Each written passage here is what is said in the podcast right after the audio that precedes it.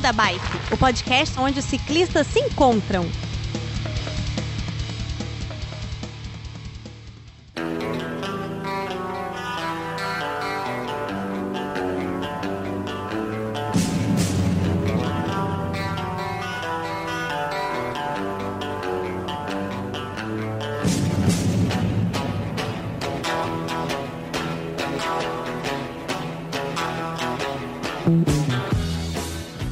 Fala pessoal do Beco da Bike, tudo bem com vocês? De Vila Velha no Espírito Santo e finalmente voltamos para a segunda parte do nosso queridíssimo programa com a Júlia Irata. Hoje nós vamos conversar um pouquinho sobre as partes técnicas a respeito da cicloviagem que ela ainda está fazendo, né? Tá no hiato aí, como vocês bem perceberam no primeiro episódio, mas voltamos aqui para a gente continuar o nosso bate-papo. Aqui do Beco da Bike estamos com a Lígia, Danilo e o Chicó. Tudo bom, galera? Tudo bem. Oi, E aí, no clima? Maravilha. Tô de boa aqui. E Recife falando para o mundo. de Recife para o mundo. E a Estrela da Noite, que tá lá em São Paulo também, Júlia Irata. Tudo bom, Júlia? Boa noite, pessoal do Beco da Bike. Boa noite, ouvintes. Um prazer enorme estar de volta. O prazer é todo viu? nosso. E esse programa, poxa, foi muito pedido, muito esperado. Então, Estávamos conversando em off aqui. A, a repercussão né, do primeiro foi muito boa. E como a gente tinha comentado, né, é muito assunto para a gente poder falar em pouco tempo. Então, por isso, a, a gente decidiu fazer essa segunda parte. Inclusive, no final vai ter novidades, né, Júlio? Vai ter, vão, vão ocorrer revelações aí, né? É isso aí.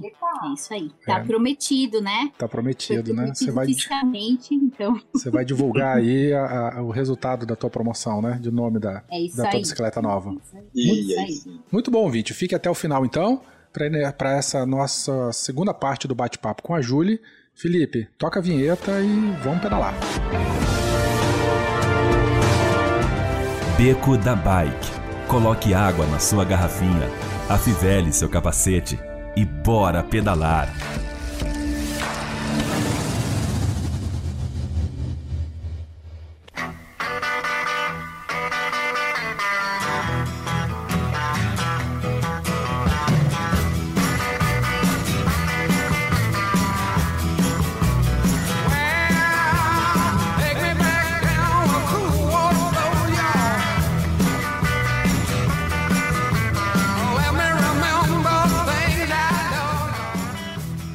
É isso então, gente. Voltamos. É, vamos começar esse nosso bate-papo, na verdade, continuar.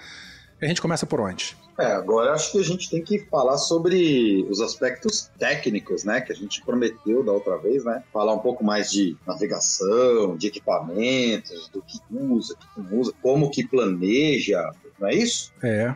Eu já queria começar, ô Júlio, com uma dúvida que eu fiquei do último programa.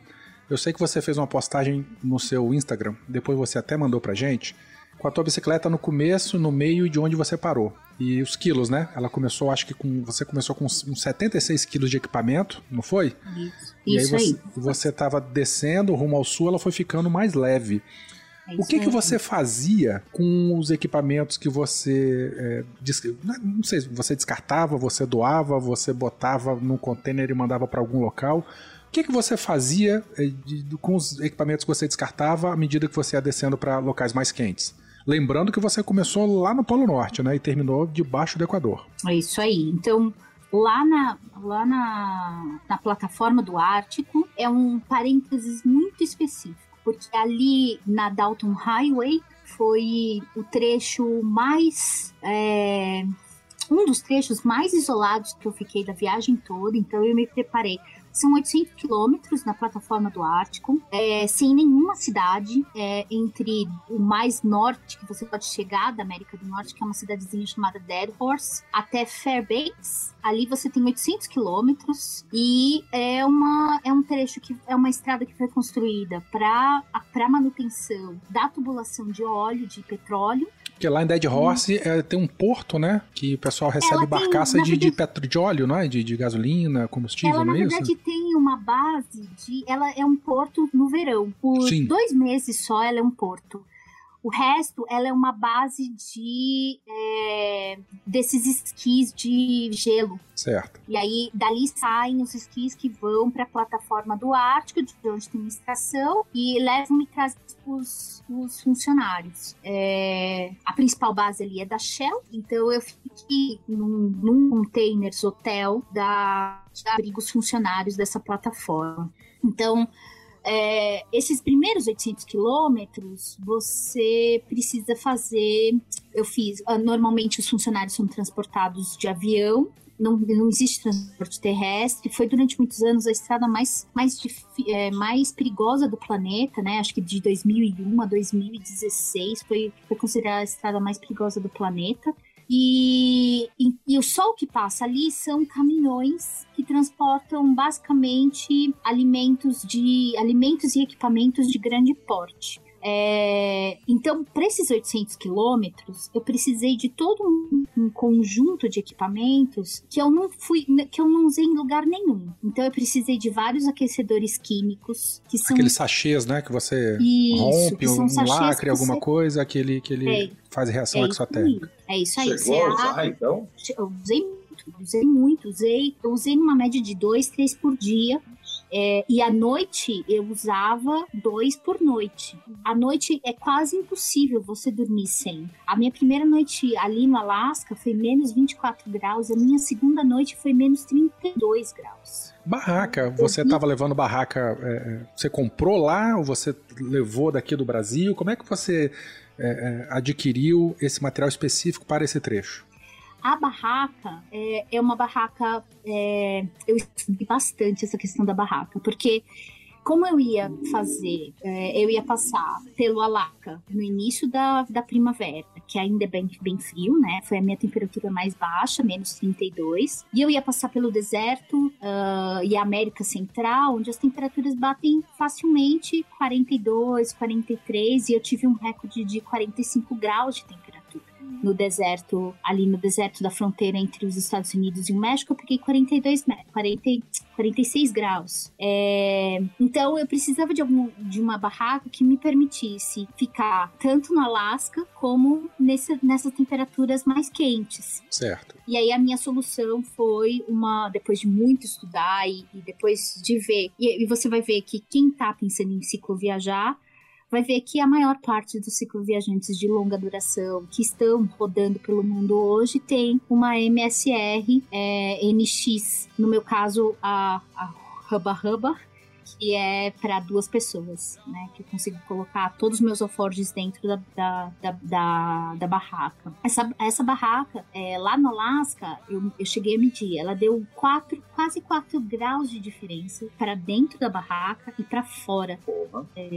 o que é bem significativo para uma barraca, né? 4 graus de temperatura. Bom, mas se É. você falou que você pegou quase 30 negativo, então É. dentro da barraca tava 25 É, negativo ainda menos, também. 20 menos 25, tranquilo. Jesus É frio, amado. é frio e é um frio, é um frio que só foi sustentável porque eu sabia que dali alguns dias ia acabar. Chega um dado momento que o frio tá mais dentro do seu, do seu psicológico, né? O controle de temperatura do teu corpo tá mais é mais psicológico do que do que físico, porque quando você começa a pensar o frio, o, o frio e o medo eles enlouquecem e, e eu acho que o, o frio eu nunca tinha sentido um frio daquele, né? Porque uma coisa é você ir, ir esquiar num lugar, ou ir fazer uma caminhada num lugar muito frio, e no final do dia você voltar para um chalé, ou para uma casa, para um lugar onde é aquecido. Você toma um Chocolate quente. toma um chocolate quente.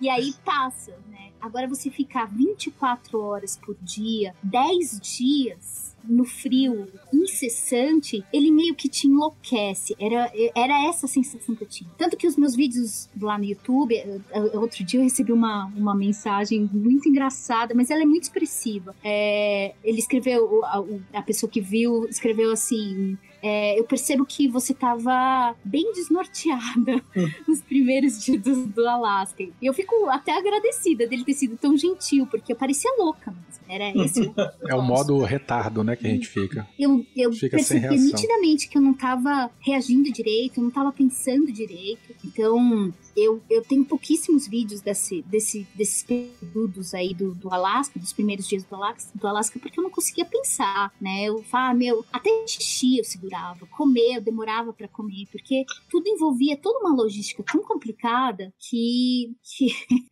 é complexo. Então, Deixa eu fazer uma pergunta, Júlio. Você, É. você saiu, você saiu daqui de São Paulo pra Dead Horse? Foi, foi via aérea? não. Então, eu fui. Você, você primeiro- aclimatou com o inverno lá ou não? Com a primavera lá, com o clima lá ou não? Eu tinha, eu tenho, tinha não, eu tenho um amigão na Flórida. Uma pessoa que é um irmão, assim. Então, meu, minha base nos Estados Unidos foi lá, na Flórida. Então, eu fui pra. eh, cheguei na Flórida em fevereiro. Final de fevereiro. Fiquei Tá. lá, eh, e aí foi onde eu re- reorganizei meus equipamentos, onde eu pude deixar equipamento. Eh, Então, mas você não aclimatou, então? Você só. Porque a Não. Flórida ali em fevereiro, Não. você tá num, num tempo agradável aí. Ah, a Flórida é mais quente que São Paulo, É, com Você certeza. você não aclimatou, você foi direto então do, da Flórida aí, que seria vai, um Rio de Aí Janeiro, um. Espírito Santo, pro. Aí eu fiz a maior viagem que se pode fazer dentro dos Estados Unidos, né?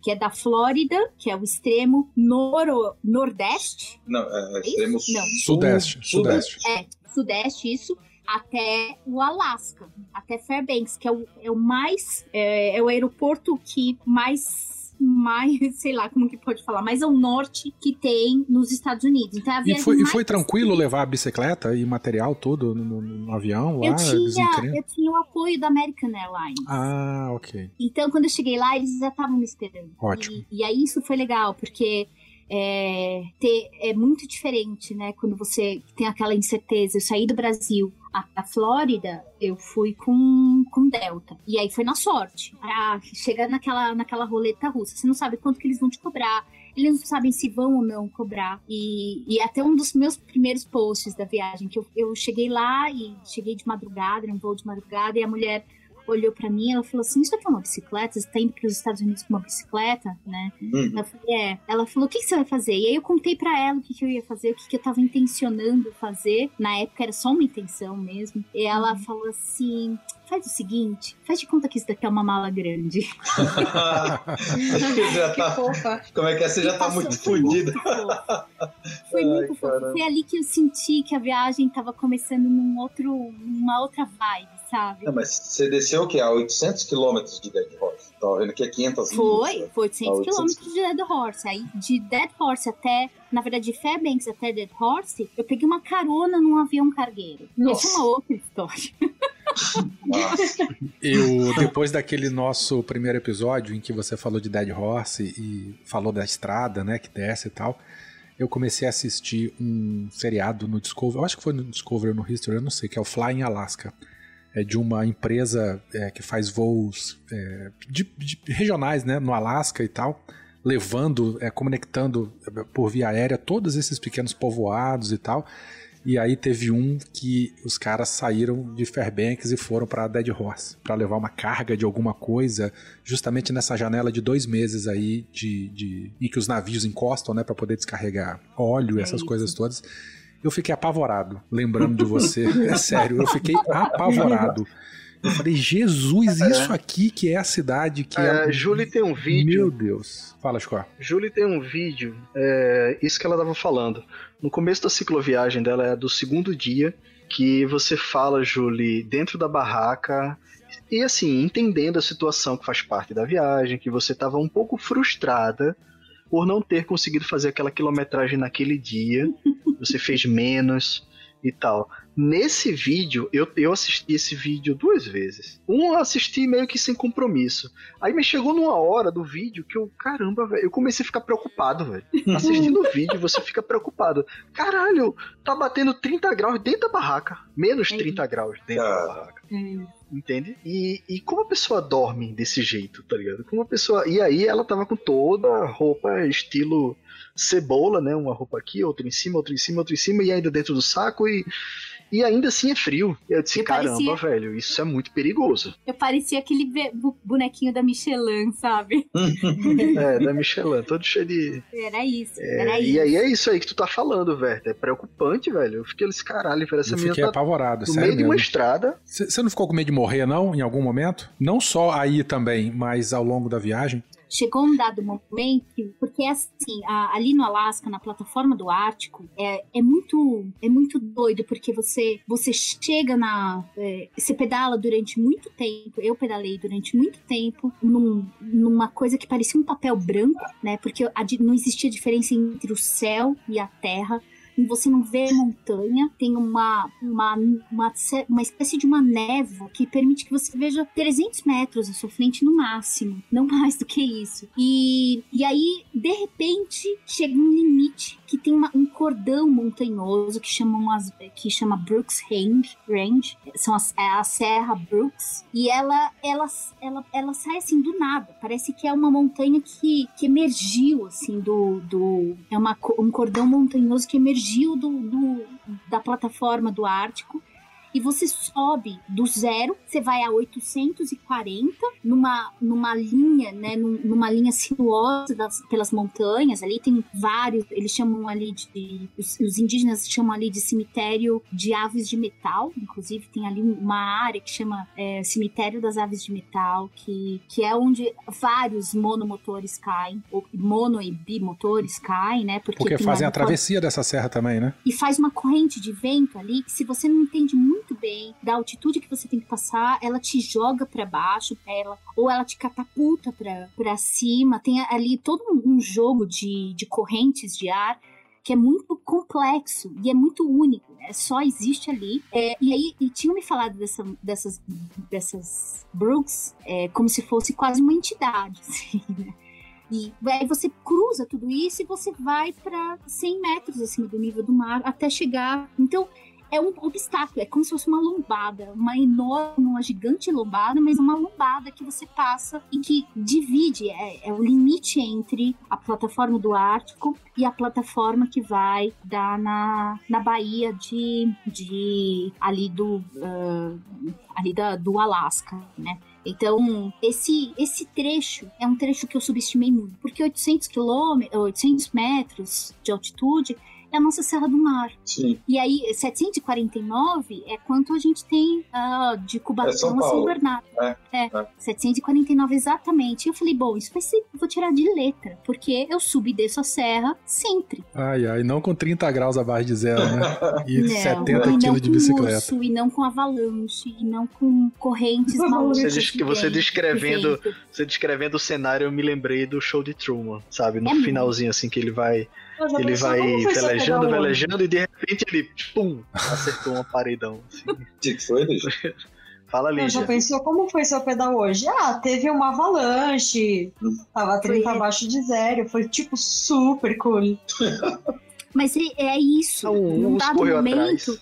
quando eu cheguei no pés das montanhas, né, eu, eu vi exterior era muito aquela monstruosidade, aquela massa terra. E aí, às três horas da tarde, de repente, se abre aquele aquelas montanhas e eu olhei para elas e bateu um desespero porque ali eu já não tinha já não compensava voltar já era melhor seguir eu tava ali muito distante de qualquer cidade muito distante eu já tava há mais de dois dias sem ver uma, um, um carro uma pessoa um- uma construção humana porque ali a, a- o tubo de óleo de- do petróleo já vai para baixo da terra. Então você não vê nada que é humano. Eu pneu do meu corpo assim, sabe aquela chacoalhada que você dá e dá uns tapas escuta se você se desora uma coisa ruim pode acontecer né que o Werther estava falando né? Ali ali um desespero, só um desespero, pode ser decisivo entre você é, continuar ou não. Se eu me machucasse ali, eu sobreviver um mínimo, né? Então ali precisei me controlar bastante e, e um centro de controle que, e me colocar no lugar, assim, falar, olha, Gil tá aqui, você tá aqui agora, é, se você viveu até aqui, trouxe até aqui, bora viver isso com, com a cara e coragem. E aí eu comecei a subir. Eu queria saber, é, eu vou voltar para aquela pergunta, né? Que o papo vai, o papo Ah, vai, a gente gente, vai se enrolando. Fala, Squar. Vai, Werther, eu, eu acho que tu vai perguntar a mesma coisa que eu. Que Júlio vai fica falando. E, e- e a gente fica aqui calado assim. E a minha cabeça Ouvindo, né? fica, tipo, A criando mil, né? o cenário, tá ligado? Criando o cenário. Eu não sei se Julie respondeu como ela faz pra despachar os equipamentos. Porque eu viajei aqui. É, Não. mas aí vamos lá, vamos voltar aqui. Você começou no, no- no Ártico e terminou no, no Equador. Sim, mas aí você chegou, mandou pro teu colega e ele trouxe pro Brasil? Ou você, como é que você fez? Você falou que você trocou alguma coisa? Chegava Não, em aí- loja, vendia em bazar de, de, de pulga? Como é que você se desfez desse material na prática? Não, e aí um montão de coisa durante um bom tempo ele, ele serve. Então, até metade do- dos Estados Unidos eu usei muita coisa. É, mas no norte, em Montana, eu comecei a namorar. e aí, é, Hum. e aí, isso foi uma mão na roda, logisticamente falando. Porque esse namorado vinha a cada dois meses, ele vinha me visitar onde eu tava. E aí, se eu precisava de alguma coisa, ele levava, se eu, é, ele, ele trazia, se, ele, se eu queria alguma coisa, ele levava. E muitos dos. dos ah, dos cicloviajantes que eu encontrava no caminho, a gente fazia muito escândalo. Ah, isso é muito bom. Porque quem normalmente estava vindo do sul tinham coisas que eu não tinha e eu vindo do norte tinha coisa que eles não tinham. Então a gente foi trocando coisas e eu fui melhorando alguns equipamentos, inclusive, para o clima que estava por vir. E não Uhum. só em termos de equipamento, mas também em termos de, de, é, de informação, porque eles falam: olha, se você for passar em tal lugar, você vai precisar de, sei lá, mais tempo de água. Então, mas em termos práticos, isso é muito, é muito sutil, porque ele é, a troca acontece de meio em meio quilo, sabe? Não é uma coisa muito significativa de troca em troca. O saco de dormir talvez tenha sido a coisa mais mais pesada que eu troquei ao longo do tempo. Então, quando eu passei por Montana, eu troquei o, menos, o meu menos 26 por um menos 18. E aí, quando eu cheguei em Utah, ali, é, depois que cruzei, na verdade, tá, um pouco depois, né? Eu já tava em Las Vegas, cruzando ali pelo deserto de Las Vegas. Eu cruzei e peguei um, um- um saco de dormir de verão. E, um E aí foi 18. ele até o final, então, praticamente, E aí, ou não? praticamente, foi ele. Na verdade, ele ficou ainda mais leve, um pouquinho mais pra frente. E agora, na Colômbia, eu peguei um saco de dormir é, é, do é Suriname. sol, né? Do Suriname até a Colômbia, até, o- a- até Bogotá, eu tava sem saco de dormir. Eu dormia só, só no, no isolante térmico E no mosquiteiro. e mosquiteiro. Ah, mas você começou a falar aí e parou. E o namorado, trocou ou não? O namorado ficou comigo dos dois anos. Nós ficamos juntos dois anos. Mas viajar, viajar e namorar é muito complicado, né? Então, Uhum. é uma vida, é uma vida mais solitária mesmo. down the road. The old man is down the road.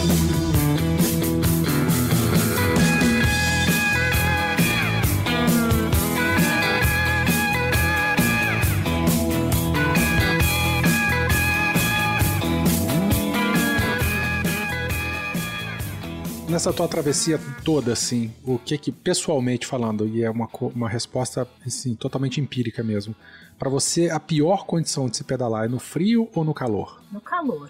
É mesmo? Pe- Sem pensar um segundo. Mesmo com aquele perrengue todo do frio, você ainda, pra você é pior no calor. O frio é um. E olha que eu peguei um frio. É, eu cruzei com, com o- Martin, que fez o. Eu não sei o sobrenome dele, mas depois, se quem quiser, me escreve que eu falo, eu dou o Instagram dele. O Martin cruzou, ele gosta de, de pedaladas extremas. Ele faz pedaladas relativamente curtas, né? Viagens relativamente curtas, mas bem extremas. E uma das viagens que ele fez foi a viagem do Lago Baikal, que é lá na Rússia, é uma das maiores travessias pelo gelo do planeta. É o maior lago do planeta, mas é a travessia no gelo mais dura do planeta. Então, se você gosta de, de perrengue e risco Hum. de morte real, é lá que você tem que pedalar. E ele me falou, ele falou, olha, é, enfrentar o frio é muito mental. Então, é uma batalha mental muito dura, é duríssima, porque dentro de você você sabe os seus pontos fracos, você sabe onde quando falar a coisa certa, sabe? E, e viram E ali naquele, quando você tá no perrengue do frio, você se você vira cinco pessoas e todas elas são do mal, assim. Todas elas estão estão querendo te, te Então fazer você vira uma Lígia, é isso? tá? Tipo isso. Todo mundo tá querendo te fazer desistir. Mamãe, o que, que você tá fazendo aqui? Que estupidez foi estar aqui? Esse tipo de, de pensamento, sabe? Você não vai conseguir. Você tá. é, eu me lembro de um dos pensamentos mais cruéis que eu tive. Que eu tava bebendo água, eu tava num lago, um lago bem, bem bonito ali, um, um dos dias mais bonitos, um dos primeiros dias de sol que eu tive no Alasca. E eu parei na beira do lago, assim, e, eu- e pela primeira vez, em alguns dias, eu tinha visto meu reflexo. E, e aí eu olhei assim no o meu reflexo, o lago super tranquilo. Eu olhei o meu reflexo e eu falei, olha teu estado. aí veio aquele diabinho, né? Aquela, olha teu estado. Você não tem condições de terminar isso. Era esse o pensamento que vinha na minha cabeça. Pesado. E aí, a- todo o teu movimento é pra desistir. Ou seja, o frio, ele é essa batalha mental que é cruel, é muito difícil, mas ele, você tem o físico de certa forma com o teu lado, do teu lado. Você consegue de alguma maneira controlar mentalmente. Se você é, toma as rédeas dessa batalha mental, você consegue, você consegue Isso. retomar um certo controle, né? É um certo controle mesmo, assim, nunca é definitivo, é, é bem Você administra, né? você administra. é. Administra, dá, dá, dá pra levar, mas não é impossível. Não é, não é. Se você. ah, é claro que o tempo todo a, a possibilidade de desistir ela é real. Mas se você consegue se, se administrar, você consegue levar. Mas no calor. Em algum momento, Júlio, em algum momento, Júlio, você se apoiava na confiança que você tinha no seu sistema de roupas, por exemplo, assim, de você saber que tá com um equipamento bom e que ali não ia te dar uma hipotermia do nada. Eu acho que não Também só se apoiava roupas, isso? Não só nas roupas de có, mas no meu conhecimento. No fato de eu ter Uhum. estudado tanto o frio, as bases fisiológicas do frio. Então, eu sabia do que se tratava, cada uma das reações do meu corpo. Eu sabia por que, que minha pele estava roxa. Eu sabia porque meu dedo estava dormente. Eu sabia porque minha cabeça doía. Eu sabia porque eu não estava conseguindo abrir o olho. Eu sabia dessas coisas. Uhum. né? Então, é, entender o conhecimento é muito libertador no frio. Agora, o calor, o calor te desnorteia, porque o teu corpo ganha vida própria nesse sentido. O calor, o calor é muito. É, é, eu me lembro de Yucatán, a, a, a península de Yucatán no México, foi uma das temperaturas. Não, não, nem foram uma das temperaturas mais altas, mas quando a gente tá falando de às 7 horas da manhã tá 37 graus, e você não ter e você não ter, tem- ter é, possibilidade de chuva, porque lá não chove, chove 40 dias por, por ano. Você fala, meu, é desesperador, assim. Não tem pra onde fugir, né? O frio Não ainda tem. você pode se exercitar, você bota um Não agasalho, tem. Né? Você administra. Mas Foi quando eu calor... comecei a pedalar às 3 horas da manhã e parava às 9 horas da manhã, porque às 9 horas da manhã era meio-dia de Nordeste, né? Eu, eu fiz, eu fiz o litoral do Nordeste no verão, em janeiro. Foda. aquilo lá, é, aquilo não é, não é não- Aí você entende, né? Porque que a pessoa no sertão, que trabalha na roça do sertão do Nordeste, trabalha de madrugada. Porque é Uhum. impossível você trabalhar depois das oito e meia da manhã. Né? É Sim. impossível. É, é, fisicamente, o seu corpo tem uma reação que você não tem controle nenhum. Por mais que você fale, não, é só um calor, mentalmente, fisicamente você fica exausto, você fica desidratado, você fica é, sonolento. Né? Então, eu começava a pedalar às 3 horas da manhã e às 9 horas eu tava tirando uma soneca. Ô, Júlio, e você, tudo bem, lá em cima, no, no frio, você tinha a barraca, você falou da barraca, falou que veio trocando o sleep bag e tal, saco de dormir. E aí, no, no- na América Central, o que, que você fez? Trocou a barraca por um ar-condicionado? Não, aí quando chegou no sul do, do- na verdade foi em, na verdade foi em, no Canadá, em Whitehorse. Eu ganhei uma rede Hum, de um cara que tava vindo da América Central. E aí ele falou assim, eu, um dia ele, ah, eu tava comentando, né, ah, tô indo pro sul, não sei o quê, e eu dei pra ele, eu tinha ganhado ah, um pouquinho mais ao norte, eu tinha ganhado um livro, que é aquele livro Wild, daquela... é, Uhum, que, do que filme. Tem, um é, que tem um filme, inclusive. Do né? ônibus. Uhum. Não, Wild Não? foi é, daquela da, da moça que que, que quem interpreta no, no cinema é a White Spoon. Como é que ela chama? Isso é terrível. Easy Witherspoon. Isso. A, a moça loirinha que, que faz vários personagens. Ela fez hum, essas personagens loiras e burras, mas ela nesse filme ela, ela faz essa, essa personagem. É um documentário. É um documentário, não, mas é, é uma história real. E chama Wild. E ela e alguém, eu ganhei esse livro e eu falei assim: eu não tenho como carregar esse livro, toma pra você. Eu dei o livro pra ele. E no dia que ele saiu, ele deixou no armário do albergue pra mim uma rede. Ele falou: "Você vai precisar disso, não agora, mas pra frente. Vale a pena carregar". E foi a minha salvação, porque do México, do sul do México, até a América, até quando eu sofri meu acidente, eu tava dormindo na rede. E, a rede foi a minha pri- e a rede é maravilhosa, né? Porque a rede você estende muito mais rápido do que a barraca. Você tá muito mais seguro, porque eu vejo, eu, eu me sinto muito mais segura, na verdade. Porque eu vejo quem chega é, muito antes, né? Não tem aquela dúvida de dentro da barraca, você nunca sabe. Você só ouve o barulho, barulho- né? Mas você não vê. Isso. Na Tem rede que abrir não. a barraca pra poder ver. Na rede Você só gira a cabeça pro lado levantar já a era. cabecinha e você vê, Aham. né? Então, tem uma- um, um senso de segurança na rede que pra mim é, é muito bom. E a rede E foi lugar pra armar a rede, tu encontrava fácil? Ah, eu, eu tenho várias técnicas, né, Chico? Você que.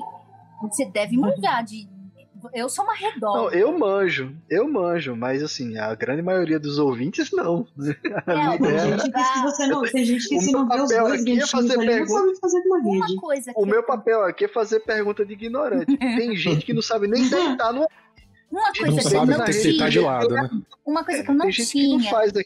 Desculpa, desculpa, termina, termina. Não, pode falar, pode falar, pode falar. Não, uma, coisa, coisa que eu que não você não tinha, que Hum. eu comprei mais pra frente foi os extensores, que são, é, são dois cabos com várias alças pra você estender a rede em, em distâncias maiores.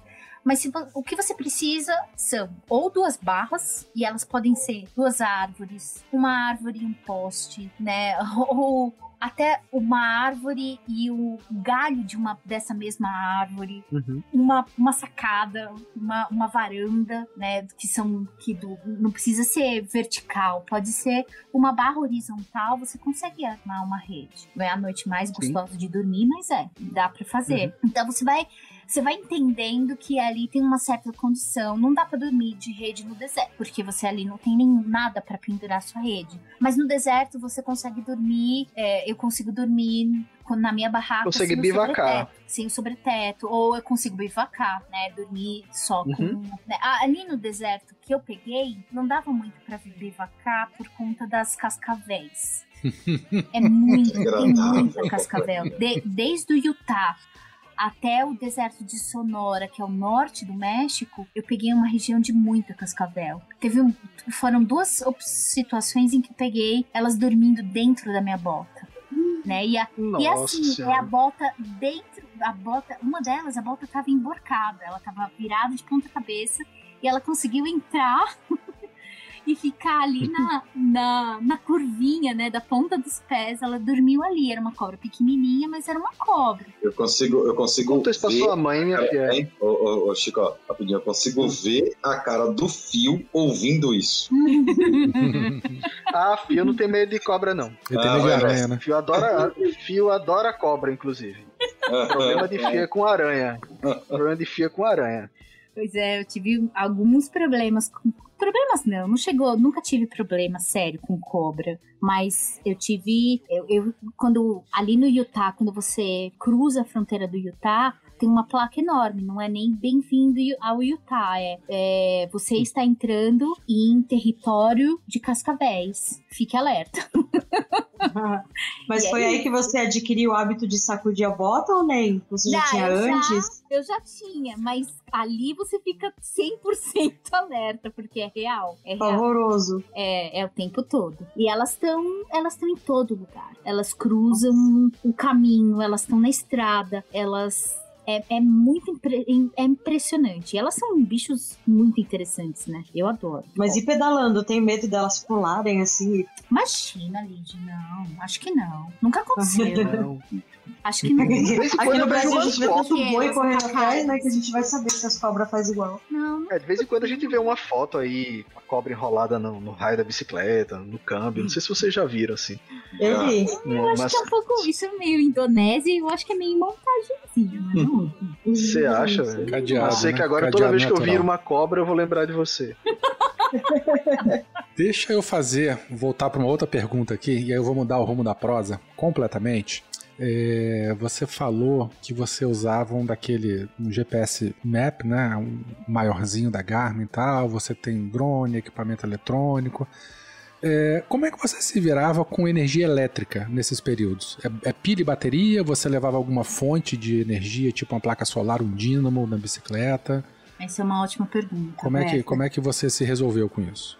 Eu carrego uma placa solar da Goal Zero desde, desde que eu comecei a viagem. É, ela tem uma capacidade de carregar. É uma, é uma placa não muito grande. né? Ela tem três, três, ah, três plaquinhas, né? Que são Tipo uma, três uma fo- blocos. é dobrável, né? Que você É. abre ela assim. É, ela, ela é quase como uma agenda que você abre. E ela fica aberta o tempo todo, no meu caso. Ela ficava aberta, agora não fica tanto. Mas, porque agora eu, tô- eu, eu nunca tô mais do que quatro dias de uma cidade. E, e o que eu reparei é que posto de gasolina, é, delegacia e bombeiros, eles te ajudam muito com relação de energia. E essa placa ficava aberta, a- abastecendo o meu, uma, uma bateria. Como Um que chama? power bank de É, Power um bank, 5 power volts. bank, assim. isso. Aham. Um power bank o tempo todo. E aí esse power bank dá carga para são três cargas que é, é próprio da Go Zero também. É, ele dá carga três cargas do celular ou duas cargas de GoPro, mas ele não carrega a, a máquina a DSLR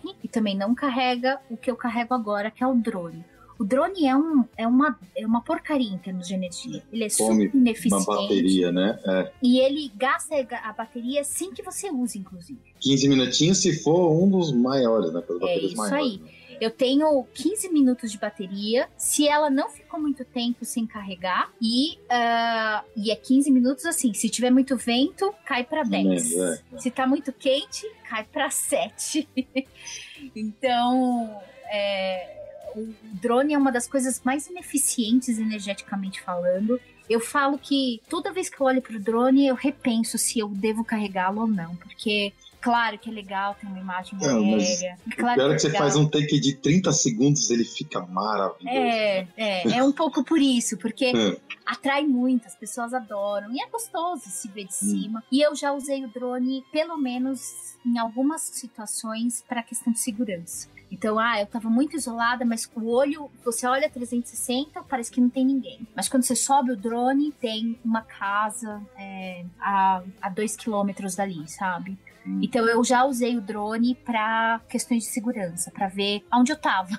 Né? Porque eu não sei, às vezes eu no mapa mostro uma coisa, eu acho que eu tô segura, eu acho que eu tô distante de tudo e de todos e não tô. E aí eu subo o drone e aí eu vejo que não, eu não tô distante. E É uma boa sacada. é uma informação, a- é uma informação a mais, né? Então Ponto de uso- vista privilegiado, né? é, é um ponto de vista que eu nunca teria se eu não tivesse o drone. Então eu carrego o drone é, não só pela diversão, porque é uma delícia voar o drone, mas porque também em algumas situações em que eu é, eu já eu, eu voei no deserto. O deserto foi uma das situações mais parece que você não tem nada ali ao redor. E eu já tô quase sem água, já aconteceu isso, né? Eu tava quase sem água. Será que eu preciso economizar? Aí sobe o drone, você vê uma luzinha lá na frente. Sobe o drone à noite, né? Aí você vê o drone, a uma luzinha Caramba, lá que na cagaço, frente. cara. Eu, eu não conseguia, não. Não conseguiria, não. Eu, quando faço viagem, eu já ficou assim. sem água? Já fiquei sem já água, ficou sem água mas alguma vez, Júlio? já fiquei a- sem água por seis horas. Uhum. E aí cheguei numa cidade.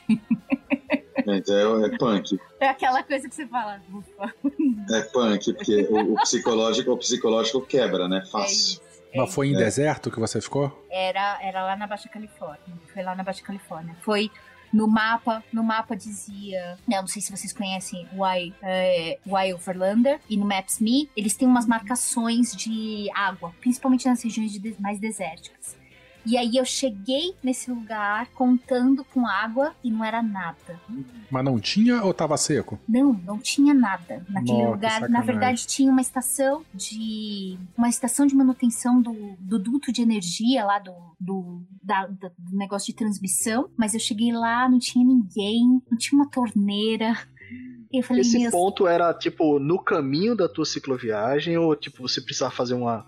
entrava na estrada, tipo, uma contramão pra poder chegar lá e dar de cara com nada. na verdade, esse negócio é, era na estrada e eu tava fora da estrada. Aí eu falei, eu vou Uhum. sair pra me abastecer de água. Eu vou até esse lugar que eu vou precisar abastecer de água. Ou seja, eu voltei pra estrada e aí Uhum. eu voltaria pro meu caminho, que é fora da estrada. Eu Nossa, então você tava contando estrada. com essa fonte mesmo, né? Tava continuar a, a viagem. com essa fonte. É, E aí, isso que eu você queria chega saber. lá, você, tá- você chega lá contando que você tem água, você já chega lá com sede. Puta que pariu. E você, o teu reservatório de água qual era? Quanto, quanto de água que você levava na tua capacidade máxima? Eu tenho capacidade para carregar 15 litros de água hoje. Lá eu tava com Caixa d'água. Eu, tenho uma bolsa Ah. que, que é, é o que eu chamo de camelo, que é uma bolsa que eu abasteço quando eu tô em área desértica. Agora eu vou usar essa bolsa de novo na Cordilheira Branca, no Peru. Hoje eu li lá em cima, no frio, no gelo. Essa água não congelava, não. Essa bolsa não é térmica. Essa água lá no gelo, eu saí. Ah, essa é uma história muito louca, né? Porque eu saí com Uhum. 5 Você já litros falou de no água. vídeo. Ah, eu falei, Uhum. né? Eu saí com 5 litros de água. Falou. Meia hora depois, eu não tinha água líquida. E como que você tira Uhum. a água de dentro do seu caramanhola? Não tira. Banho-maria, né? Você reza. E tu não pensou em, em usar aquelas garrafas, é, tipo, a que tem parede dupla, vácuo, Agora eu tenho, térmica? Eu Aprendeu. É. super lindo isso. É, O problema dessas garrafas é que Ai, elas ai. ocupam um puta espaço, E são pesadas, né? são pesadas, elas são ótimas. Eu consigo. Hoje eu tenho duas Gente, garrafas. gente, peraí, gente, não fala de peso pra um troço que vai levar água pra você. Não, hoje você, Você tá levando um drone. As suas, você revê as suas prioridades, é verdade. Hoje eu carrego duas dessas Entendeu? garrafas, elas são rosas. Veja só. Discreta. elas são rosas. E o lance é, elas, é, se eu encho de gelo, elas ficam Uhum. quase 24 horas com água gelada. Sim. Que eu vou te falar que é mais gostoso do que beber água descongelada da neve. Quando você tá É, no meio do é nada e você, você vai beber aquela água que é chá, que é aquela água morna, dá até, dá até uma brochada. Ah, mesmo no frio, você diz. No frio você toma água, água requentada, né? Água de, de neve derretida. né? É. Não, é- quando você bebe lá no Alasca, quando beber uma água morna, Você é pega até gelo, né? gostoso. É, você pega. Eu pegava aquela- neve na frente da barraca e- né? Cava um pouquinho, Aham. pode estar amarelo, né? Aquela Sim, coisa. sim. Você cava Vou pegar a um primeira pouco camada. Pega, né, tira, cava, pega um, tem toda uma regrinha lá, você cava, derrete. Só que, meu, esse processo de parar, é, parar no Alasca já é um problema, porque é o que tá te mantendo um pouco aquecido. Aí quando você para, aí desmonta as coisas, coloca, às vezes você precisa algumas coisas mais precisas, tipo acender o fogo. Você tem que tirar a luva. E aí, tirar a luva, teu dedo quase congela, quase que instantaneamente. E aí acende o fogo pra beber. E aí bebe uma água morna é gostoso. Você sente até assim a vida entrando em você. Mas beber uma água gelada a 47 graus, É, eu outra vou te falar que é uma coisa. É a coquinha no final do treino, né? Da Nossa galera que. senhora, nossa É a coquinha no, na- no final da, da, da subida da montanha. que você fala, meu, que que é isso? Não tem sensação melhor do que beber uma água fria no- depois de, né, quando tá muito calor. É melhor do que beber água morna lá no a menos 30 graus, eu acho. Por isso que o calor é tão, ele é muito castigante. O calor tem vários outros aspectos. né? O calor exaure. O frio não. E, e falando aqui de, de- A gente tá falando muito de calor e frio e tal. E a, a calibragem de pneu, pneu, você trocou entre o, que você usou no frio e o que você usou no calor ou veio um pneu mágico que pegou todos os climas possíveis? É mesmo, né? A borracha não congelava também, não? Não, não congelou, mas eu tinha um, um Schwab é, Ah. Marathon Plus, o Shibushi Master. Conhece? Com 50 camadas né, de fita antifuro. Daquele- Comecei com, com um Schwab, né? Que é. é, Viajei muito tempo na Europa, inclusive. Eu viajei com o Schwab. Pra mim era o melhor que existia. Então eu comecei Alasca, fiz Alasca, Canadá. E aí, quando eu tava na fronteira do Alasca com. do Canadá com os Estados Unidos, é, eu tava parado num posto. E a varia... eu, não, eu não sei se é exatamente por isso, mas a, a pressão atmosférica do ar virou muito rápido por, por conta de uma tempestade que estava chegando. E eu calibrei o meu pneu e o meu pneu explodiu. Nossa, mãe, que doido. Aí eu, eu troquei, e aí quando você tá no meio do nada, na próxima cidade que tem, é a que você, né? Tranquei a minha, a minha bicicleta no, no depósito desse posto, voltei de carona até a cidade, comprei os dois pneus que dava pra comprar, porque um estourou e o outro abriu, ele abriu a lateral. É, Aí eu voltei, troquei. E aí eu tinha, ele não tinha dois iguais, ele tinha só o traseiro de um tamanho e o dianteiro de outro.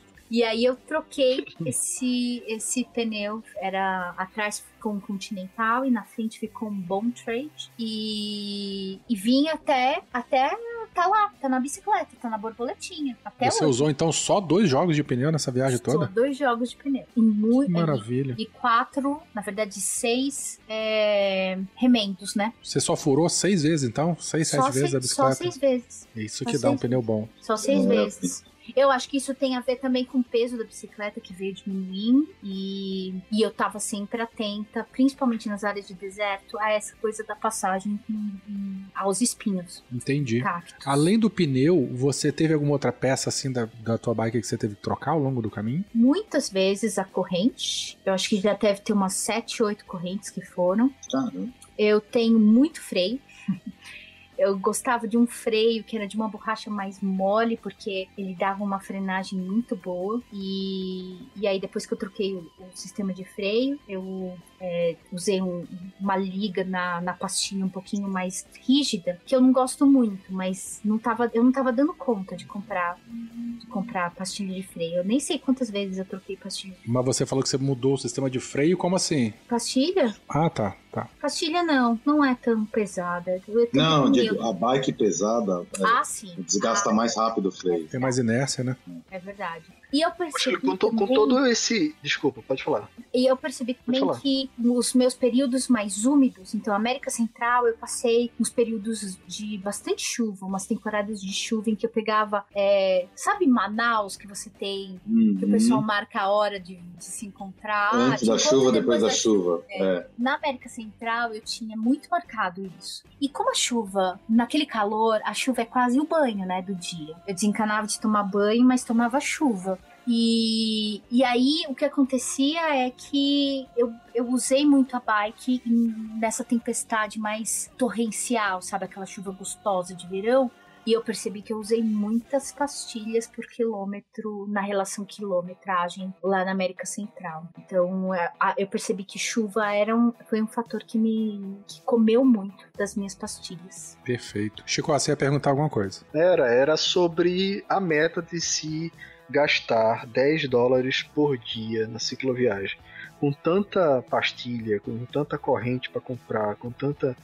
Tu tem noção, tu, ou tu largou mão, desencanou dessa, dessa meta que você tinha e vida que segue, ou como é que tá a questão financeira? Como é que é a questão financeira na cicloviagem de um tamanho tão grande como esse? Chico, na última, na nossa último, no último podcast, você falou uma coisa que me marcou demais, assim, que você foi, você falou Lascou, assim, lascou. gente, hã? Lascou, tô com medo agora.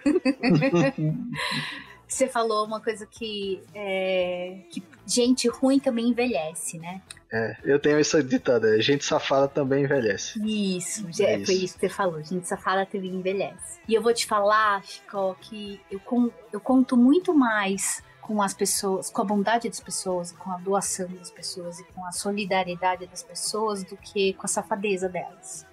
Então eu, eu ganho muita coisa.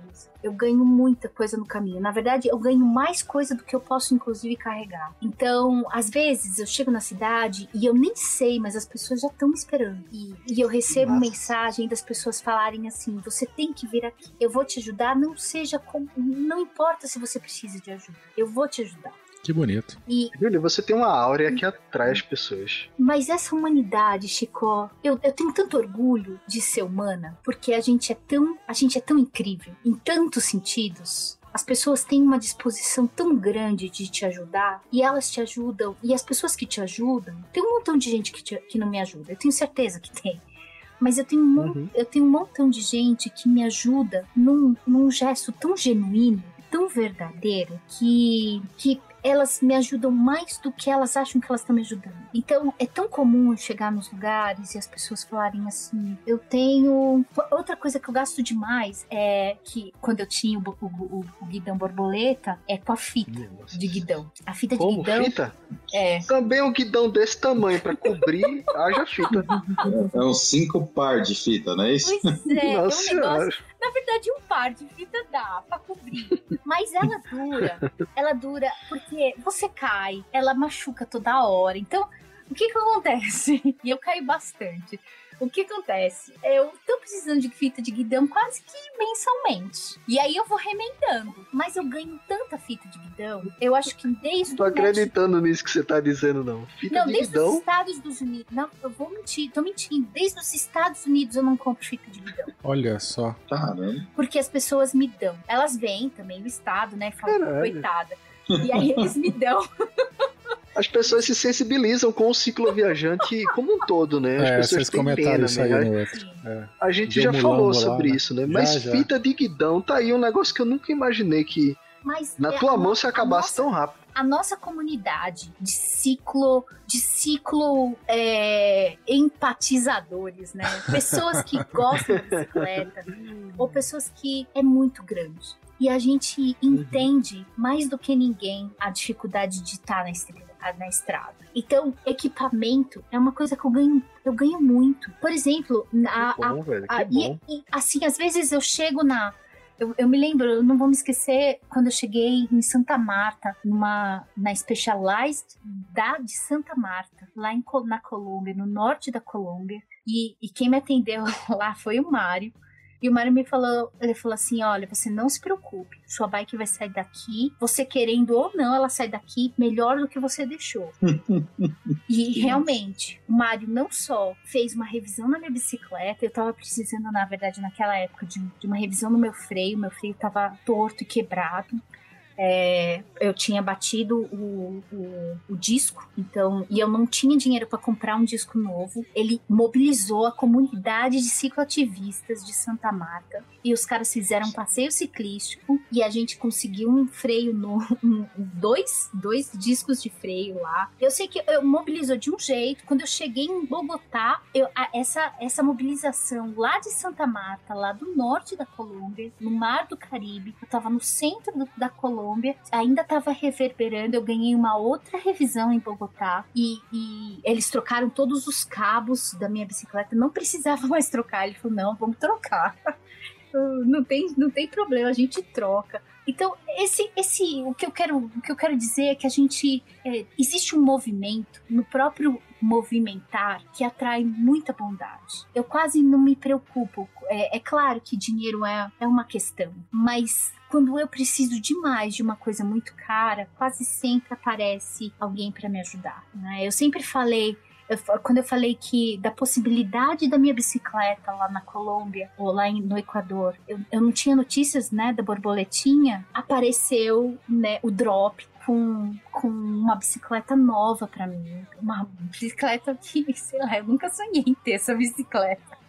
É muito melhor do que eu tinha imaginado em ter na minha vida. Eu tava falando pro Bruno Errara, né, o mecânico do drop. Eu tava falando, eu falei, eu nunca tive uma bicicleta que foi cobiçada por alguém. Ele falou, pronto, pronto, agora você tem. Fica esperto, abre o olho.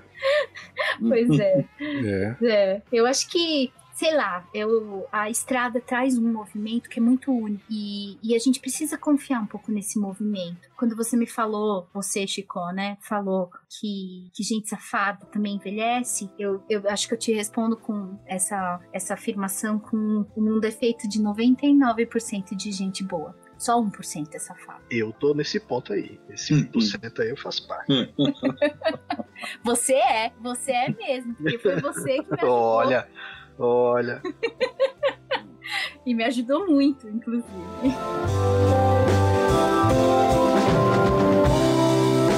We skip the light fandango. Turns cartwheels across the floor. I was feeling kind of seasick.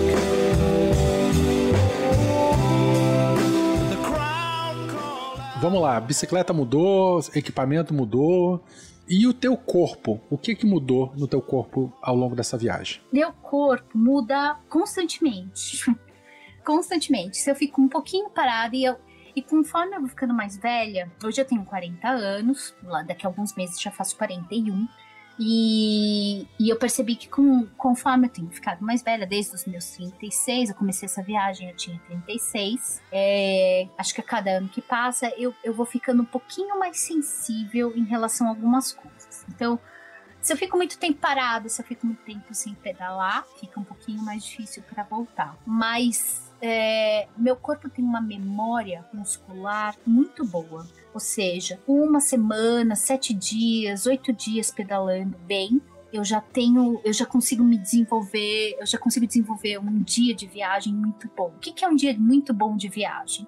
É um dia de 80 quilômetros no dia, confortável. Que eu não durmo exausto. 80 quilômetros no dia eu não durmo exausto. Eu não durmo em média, né, gente? Porque tem uns dias que são mais Uhum. pesados por conta do sol, da topografia. Sim, mas sim, claro. em média, 80 quilômetros é um dia muito bom. É um dia que eu consigo parar para tirar foto, eu consigo parar para curtir as pessoas, tomar um café e curtir um, um bom almoço, dormir.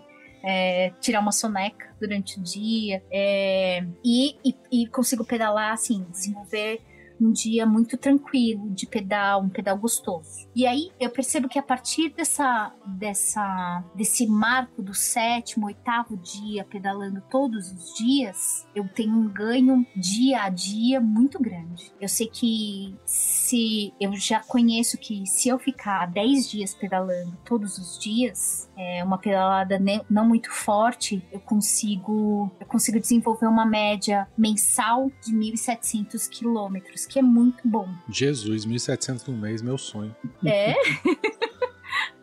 é. Eu, eu tô contando com essa memória muscular, porque eu tô numa paradeira aí na, na quarentena e de uns tempos pra cá. Até lembrei de você, que eu tive uma crise de coluna, que você falou que ficou muito tempo com dor no primeiro episódio, e isso me marcou bastante. E eu tive um travamento de coluna aqui que me afastou do pedal já há uns dois meses, cara. E vou, vou ver o que, que vai acontecer daqui pra frente. A tá dor, pegando. a dor Júlia. vira uma chavinha muito complicada dentro É. da gente, né? Eu lembro, eu lembro do. Você falou do GPS que você anda, né? E na, nas viagens que a gente fez, na viagem que a gente fez com o Werther, o Werther, além do GPS, do Garmin, com rota, com tudo, ele levava as planilhinhas plastificadas, de trecho a trecho, dia a dia. Uhum. É, como é que Maluco, você faz? Maluco. Porque- É, maluco, porque, Júlio, se, se- se você for carregar isso, você vai carregar, tipo, aquela versão impressa da Wikipédia, né? Que o pessoal já viu, quem já viu o meme, né? Que é, é um livro gigante. Como é que você, você leva algo impresso, não leva, vai só no GPS? Eu, eu adoro papel, Danilo. Eu É, adoro. Ih, levou a Wikipedia. tá vendo? Os 70 quilos que que eu- tinha lá, 20 era papel É. lá. Eu carrego, eu entro em cada país e a minha alegria. A minha alegria, na verdade, é fazer aquela linha no papel. Mas quando eu entro num país e encontro um lugar pra comprar um mapa novo e, e olhar o país inteiro, assim, é uma alegria pra mim. Não, eu adoro isso também, mas a navegação você fazia com Não. mapa mesmo? A minha navegação é feita com a ajuda de dois, dois aplicativos, basicamente. O primeiro é o Maps.me, que ele basicamente está fundamentando a minha navegação por vias é, pavimentadas. Ela é toda, toda uma- praticamente feita nele. Como é que é o nome Eu- do aplicativo? Max? Me? É, É. Maps, é maps.me. Maps. Ah, Maps. É, eu, eu uso também. É isso aí. Ele funciona muito bem é, online e offline. E essa é a grande sacada. E o outro? Um bom aplicativo para ele funcionar bem na navegação, numa cicloviagem de longa duração, ele precisa funcionar bem offline. Eu não tenho serviço de celular. Eu dependo de Wi-Fi dos lugares. Então eu sou incomunicável onde não tem Wi-Fi. Então o Maps.me ele me atende muito bem. E o outro aplicativo é um aplicativo que eu descobri não tem muito tempo e ele tem salvado a minha vida principalmente em rotas e eu tenho cada vez mais feito off-road, né, off, off- é, é fora dessas grandes rodovias que é o Komoot. Komoot escreve K-O-M-O-O-T. Isso não conheço. Uhum. Então, o Komoot é o seguinte: você precisa saber onde você quer ir. E aí, principalmente nessa versão não paga, que é a minha.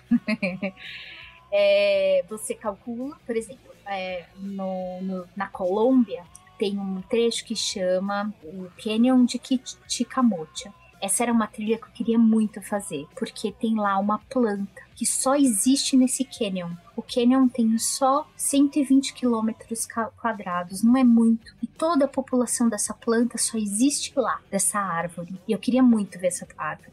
Mas para ver essa árvore precisa passar por uma trilha que não muita gente passa. É uma trilha só de cavalos, que é, é uma trilha ancestral que só por onde passam cavalos, não passa moto, não passa nada. Então eu pesquisei essa trilha, esse caminho ancestral e fui buscar no Komoot. O Komoot te dá é, não só a quilometragem, o trecho, a localização onde você tá, como também pode te dar a altimetria e, é, por exemplo, a condição do terreno que você tá, que você vai. Então, se você, se você quer ter uma bike gravel, você pode calcular para bike gravel. Se você quer ter uma bike, uma- se você quer fazer mountain bike, você pode calcular o caminho para bike mountain bike. É muito interessante. O Komoot é um dos aplicativos, uma das minhas maiores descobertas, assim, da, da última, porque, por exemplo, agora no Equador tem a Transequatoriana, que é um caminho ancestral indígena, que é praticamente só trilha, só trilha de que normalmente as pessoas fazem a pé. E eu tô fazendo de bicicleta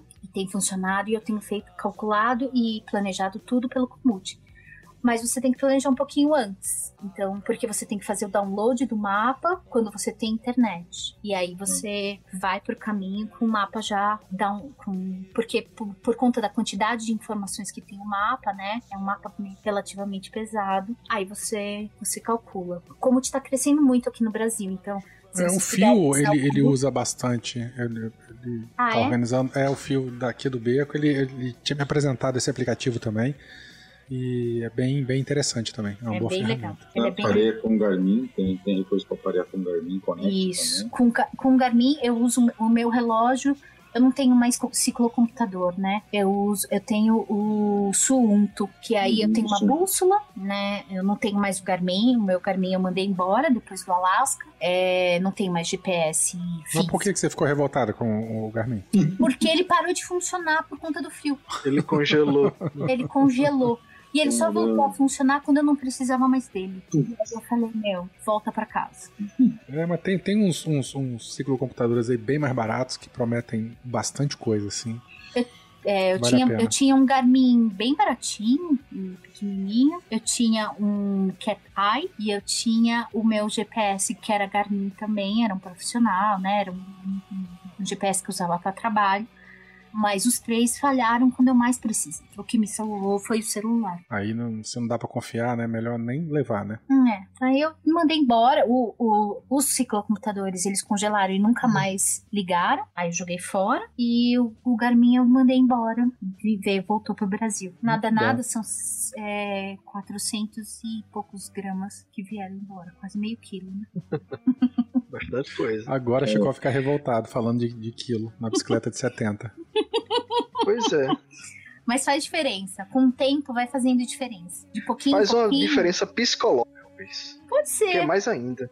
pode é mais ser. Mas ainda, psicológico é mais importante nessa, numa viagem dessa. Sim, Do que, sim. né? Se você confia no Que teu. o peso físico em si. É, pode ser. Mas de 70. Tem, um- tem uma pergunta aqui na pauta que é meio que um elefante branco e eu tô afim logo de tirar ela da, da sala. Manda. É o bode na sala, né? É, é um bode.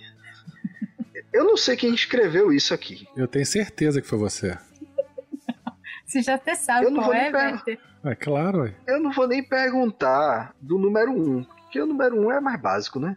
Mas como é que você fazia pra fazer o número 2 na cicloviagem? Eu tenho uma pazinha dessas de jardim. Uma pazinha. É. Hum. Eu tenho uma Vai pazinha e desde que eu comecei a viagem, meu intestino regulou. Mulheres, ouçam essa. Isso é muito importante, porque os meninos normalmente têm um intestino mais regulado. Nós mulheres temos um intestino um pouquinho mais desregulado. Porque a gente tem toda uma questão psicológica do pode fazer aqui e não pode. Ao começar a Uhum. viajar, o meu intestino regulou muito. E eu tenho um horário. Meu intestino é um grande amigo, assim, meu. Eu às vezes olho pro meu corpo e falo, meu, você é muito parça. É, é, deu fazer. Deu, quando eu tenho banheiro, É reloginho, é eu reloginho. consegui fazer quando eu tenho banheiro, né? Eu falo, poxa, eu não sei quando eu vou ter banheiro de novo. Vamos fazer? e rolar. Bom.